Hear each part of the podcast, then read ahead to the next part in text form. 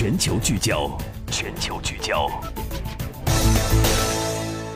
登录九一八下半时段，我是陈一，每天中午陪您一起打开广播，追踪国际更多的国际新闻资讯。您可以手机下载蜻蜓 FM，搜索“登录”，登录两个字，收藏关注。今天有哪些最新的国际新闻会和各位分享呢？稍后我们一起来详细了解。首先进入到全球聚焦，接下来是登录九一八全球聚焦，欢迎继续收听。收听。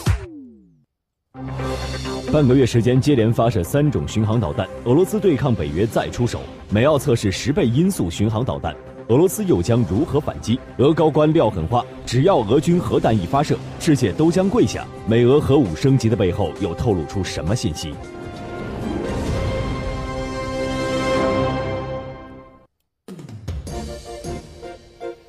这巡航导弹争相亮相，放狠话，美俄互掐无休无止啊！最近在北约俄罗斯家门口举行了多场大规模的军事演习，而作为回应呢？七月十二号的时候，俄罗斯太平洋舰队的一艘安泰级核潜艇是从鄂霍次克海发射了一枚花岗岩反舰巡航导弹，准确的是命中了位于勘察加半岛的陆地目标，而这并非是该枚导弹第一次亮相了。在二零一六年十月份的时候，俄罗斯海军在叙利亚反恐战场上首次使用了花岗岩的反舰巡航导弹打击伊斯兰国目标，当时呢有西方媒体称。那次发射的导弹在飞行过程中其实存在了一些瑕疵，俄罗斯军队对打击效果也并不满意。而最近发射的这次实验之后呢，俄罗斯媒体报道说，花岗岩反舰导弹的所有技术弱点已经被克服，俄军成功开发了这种反舰巡航导弹的新用途。那我们我们来说一说这个名字比较奇怪的巡航导弹啊，花岗岩是二十世纪七十年代开始研制的一款远程超音速巡航导弹，是俄罗斯的第一代智能导弹系统。导弹射程五百五十公里，初期是以一点五倍的音速飞行，末期呢会以二点五倍音速来突防，并且呢飞行轨迹是复杂多变，既可以爬升到一点七万米的高空飞行，在末端俯冲攻击的时候也可以。发射后保持七十米的高度飞行，在末端降到十米左右的时候会进行超低空突防。从潜艇或者是巡洋舰上发射之后，第一枚花岗岩导弹在空中自行就会锁定打击目标，同时减速飞行，直到第二枚，直至最后一枚导弹都发射脱离系统之后呢？采用狼群战术来向目标发起攻击，在攻击过程中，导弹自行确定具体有哪一枚、何种次序来击中目标。这样的猎捕方式重点在于狼群自行锁定目标、自行确认目标重要性、自行确认目标攻击的战术和飞行路线。那么，在花岗岩系统中已经输入了目前投入服役的所有现代化海军舰艇的电子参数，所以说啊。花岗岩导弹自己就能够识别目标，分辨猎物是船队还是航母舰队还是登陆舰，从而进行有选择的次地攻击，就是有重点选择的。目前呢，新一代的花岗岩已经具备反电子干扰能力了，与狼群战术相仿，在对目标进行攻击的时候，导弹会自行决定由哪一枚击中目标，而哪一枚导弹将扮演诱饵，成为敌方的防空系统的系统的牺牲品。另外呢，还会决定有哪一枚导弹将吸引敌方的雷达和电子干扰系统等等。而更为神奇的是，在摧毁了敌方目标之后呢，狼群马上会重新进行角色重组，再次投入到敌方舰艇新一轮的攻击当中。有分析认为，世界上还没有哪一艘军舰能够躲过花岗岩的攻击。而英国的《简氏防务周刊》就认为，如此复杂的攻击方式足以令美国等北约国家犯怵。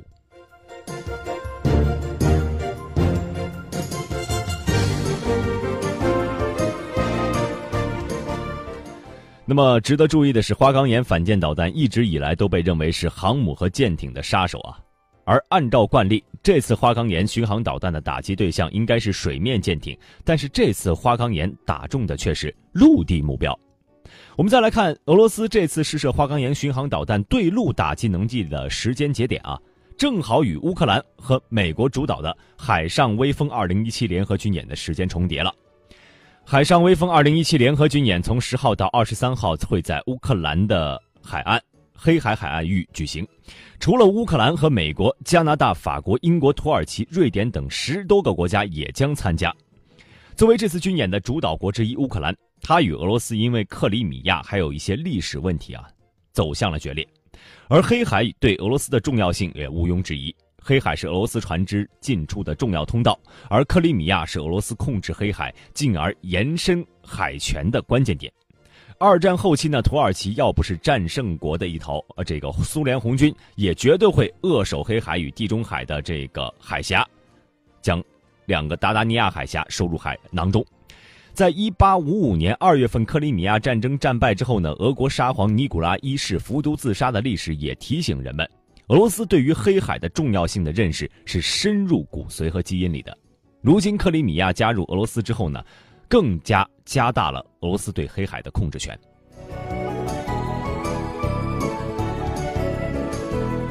除了海上威风，美国和二十三个北约盟友呢，还定于在十号到二十号的期间，在保加利亚、匈牙利和罗马尼亚举行为军刀卫士的军演。保加利亚、匈牙利和罗马尼亚也都属于黑海沿线的国家。如今，美国为首的北约举行的各种联合军演都选择在黑海举行，无疑是在俄罗斯家门口闹事儿啊！俄罗斯会认为这是一种挑衅行动。那么，在敏感的时间点，俄罗斯想通过这种不寻常的打击方式向外界展示什么呢？军事专家杜文龙先生认为，这次试射说明俄罗斯海军具备了首款超音速打击陆上目标的巡航导弹，完成了海战武器。到陆战武器的华丽转身。如果能够使用冷战期间航母杀手瓜钢岩导弹攻击陆上目标，说明这种导弹呢已经进行了现代化的改进。那么这种导弹呢个头大啊，重量大，外部尺寸也比较大，实际上构成了现代反舰导弹作战中的恐龙。呃，之前这款导弹是给美国航母编队啊准备。按俄罗斯之前反舰作战的基本需要，只要打穿五百五十公里的半径，就能够对航母编队的核心舰艇。构成威胁，所以当时在射程上面并不是它最大的考虑，关键是速度和突发能力。这一次试射，俄罗斯海军具备了首款超音速打击陆上目标的巡航导弹，它基本上完成了从海战武器到陆战武器的华丽转身。呃，对于提高俄罗斯海军巡航导弹的攻击能力至关重要。和战斧导弹相比，挂钢岩导弹虽然速度和突防能力有重大提高，但射程上略显不足。但从目前看呢？只要距离适中，位置适中，那么通过提高它的突防能力和战斗部的威力，以及呢它的速度，完全可以打穿对手多层次的防御体系。你今后增加射程，呃，只不过是在燃料或者推进方式上进行稍微改进，就可以延长射程，增大威力。这样，美国梦寐以求的这种所谓对陆攻击超音速导弹，通过这款导弹已经变成了俄罗斯海军真正的作战能力。所以这一次试射。说明在对陆攻击方面，俄罗斯在速度、突发能力方面已经明显超越美国。那不仅仅是核潜艇发射巡航导弹攻击陆地目标，俄罗斯巡航导弹近期呢也是轮番登场。在七月五号的时候，俄罗斯一架图九五 M 轰炸机发射了八枚 X 幺零幺巡航导弹，导弹在飞行了一千多公里之后呢，是摧毁了伊斯兰国在叙利亚境内的三座武器库和一所指挥所。这个 X 幺零幺是俄罗斯最先进的空射巡航导弹，射程在三千到四千五百公里之间，可以携带常规的弹头，甚至是核弹头。二零一六年，俄罗斯在叙利亚反恐战场上多次使用这款导弹，也在七七月五号同一天，俄罗斯北方舰队一艘核潜艇在巴伦支海发射了一枚花岗岩巡航导弹，部署在远东地区的太平洋舰队则在勘察加半岛发射了一枚锆玛瑙巡航导弹。两枚导弹都是准确的命中了目标。这两款导弹呢，是这个锆玛瑙是花岗岩巡航导弹的升级版，最大射程从五百五十公里缩短为三百公里，可以实现全程二点五倍音速飞行，末端可以实现三点五倍音速的突防，抗电子干扰能力极强。发射之后呢，自主发现和选择目标攻击，做到真正的发射之后不用管了。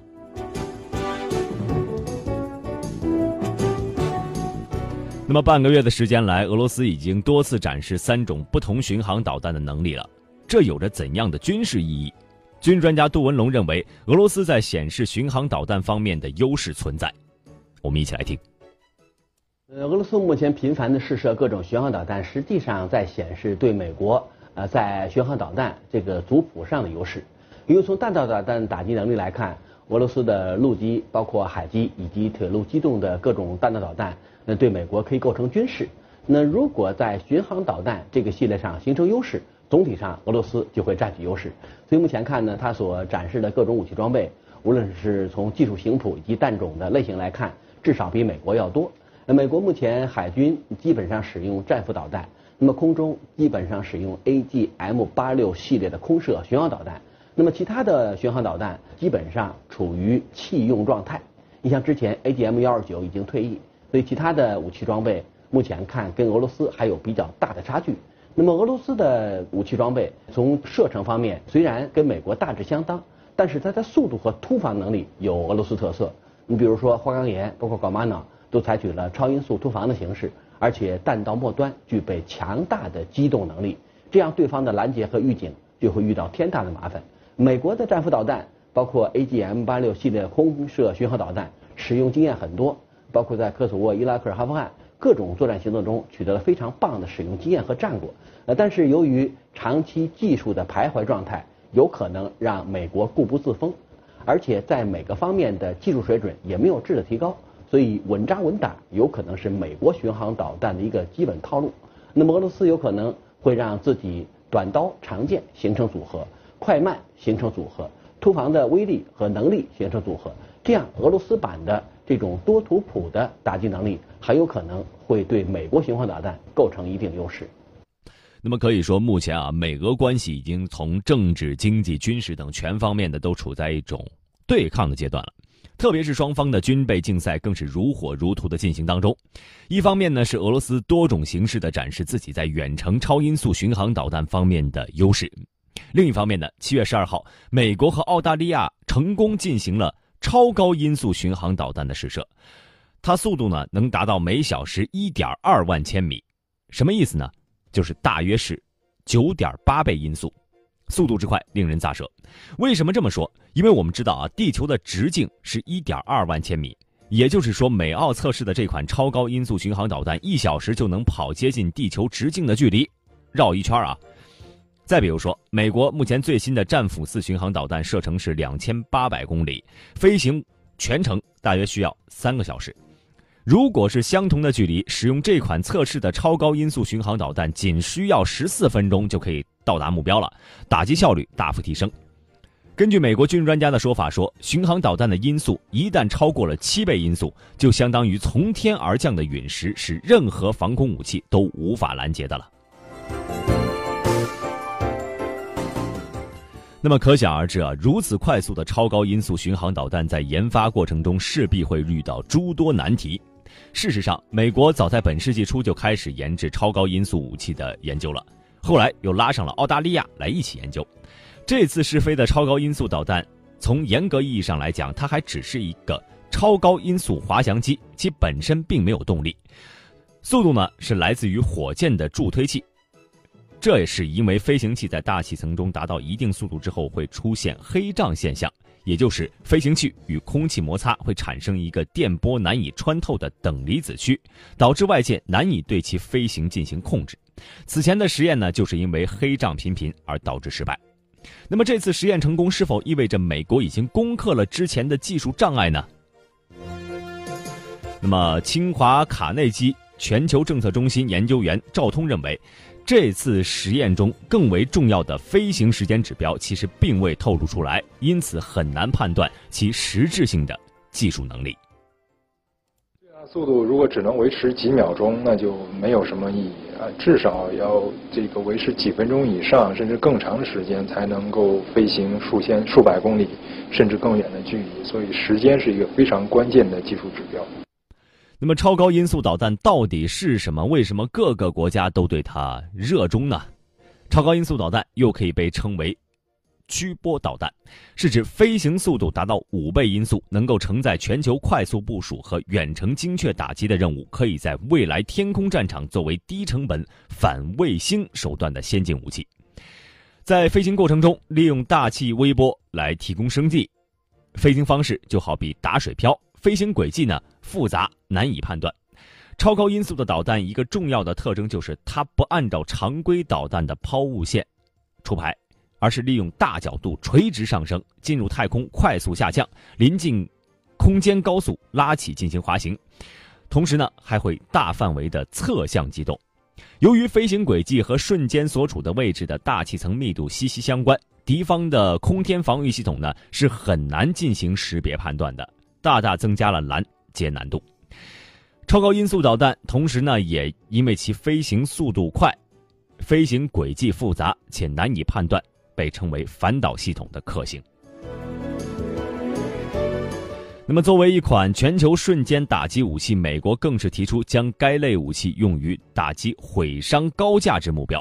比如说敌方的领导集团、战略指挥中枢、空天飞行器发射平台以及核武器发射基地等，将被作为优先打击的目标。这些高价值目标一旦遭遇袭击，将对敌国的这个顶层实力和整体作战能力产生较大毁伤。从而直接改变战争格局，甚至决定战争胜负。所以说，有军事专家就从现代战争来看呢，时间就是一切，速度快、精确度越高的高超音速巡航导弹，正好符合了这两点。而目前，美俄两国的高超音速导弹正处于世界研发的顶尖状态。而法国、德国、印度、日本等国呢，也是在加快研究这个高超音速导弹的研制工作。与美国将研制重点放在助推滑翔器上不同，俄罗斯和印度等国正在集中全力研制高超音速巡航导弹。目前研发的，比如说布拉姆斯超音速巡航飞导弹，飞行速度就可以达到三马赫，成为世界上飞行速度最快的巡航导弹。那么，除了导弹上的对峙，美俄在核武上的抗争啊，也是在继续升级。最近呢，俄罗斯车臣共和国领导人卡德罗夫接受美国媒体采访的时候的内容曝光了。这个卡德罗夫真的是语出惊惊人啊！他在采访中说：“美国并没有强大到可以让我们把它看作是俄罗斯的敌人。我们有强大的政府，我们还是一个核国家。即使俄罗斯政府完全被摧毁，我们的核弹也能自动发射。”届时，整个世界都将跪下。哎呦，此言一出，引发世界关注啊！也许还是嫌火烧的不够旺。七月十六号的时候，俄罗斯杜马国防委员会第一副主席卡多罗夫啊说的，这也是事实。俄罗斯确实有这个能力。那么我们要注意到啊，卡德罗夫是在接受美国媒体采访时说的这番话，这明显呢是要通过美国媒体来说给特朗普听的。有分析说，这是俄罗斯对美国针对俄罗斯的种种挑衅的行为直接的叫板。那么，目前美俄两国核力量到底处于什么样的一个水平呢？时事评论员邵永林认为，两国其实核力量啊，目前是势均力敌的。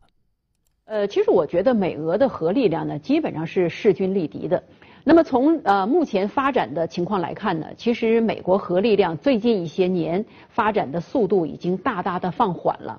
呃，其实美国的核力量确实是到了一个应该更新换代的时候了。比如说它的“民兵三”已经服役了三十多年的时间了，呃，其实应该有后续的型号出来。包括它的弹道导弹核潜艇俄亥俄级，其实呃最老的恐怕也差不多有三十年了，呃，所以啊，美国呢现在它的总体核力量，无论是陆基的、海基的，还有它的空基的，就是它的战略轰炸机，呃，其实都面临着一个呃换代的问题，就是呃需要推出新的型号取而代之。那么俄罗斯呢，最近一些年应该说在核力量更新换代方面做的比美国更好。呃，不断的有新型号的核武器问世，比如说从早一点的白杨 M 到后来的雅尔斯，到现在的萨尔马特等等，它不断的有新型号洲际导弹出来。呃，应该说在这方面，我觉得俄罗斯呢是比美国呢处在一个领先的位置。呃，那么从一个总体的情况来看，我想双方呢，呃，不能够呃说谁就比谁强到哪儿去，因为核力量。因为它的威力太大了，所以即便是你在某一个领域有微小的优势，可能对于总体的局面也不会有太大的影响。所以，呃，无论是双方怎么发展，我觉得美俄的核力量还是处在一个水平线上。所以，从呃核力量角度来说呢，确实是两个超级大国并存的状态。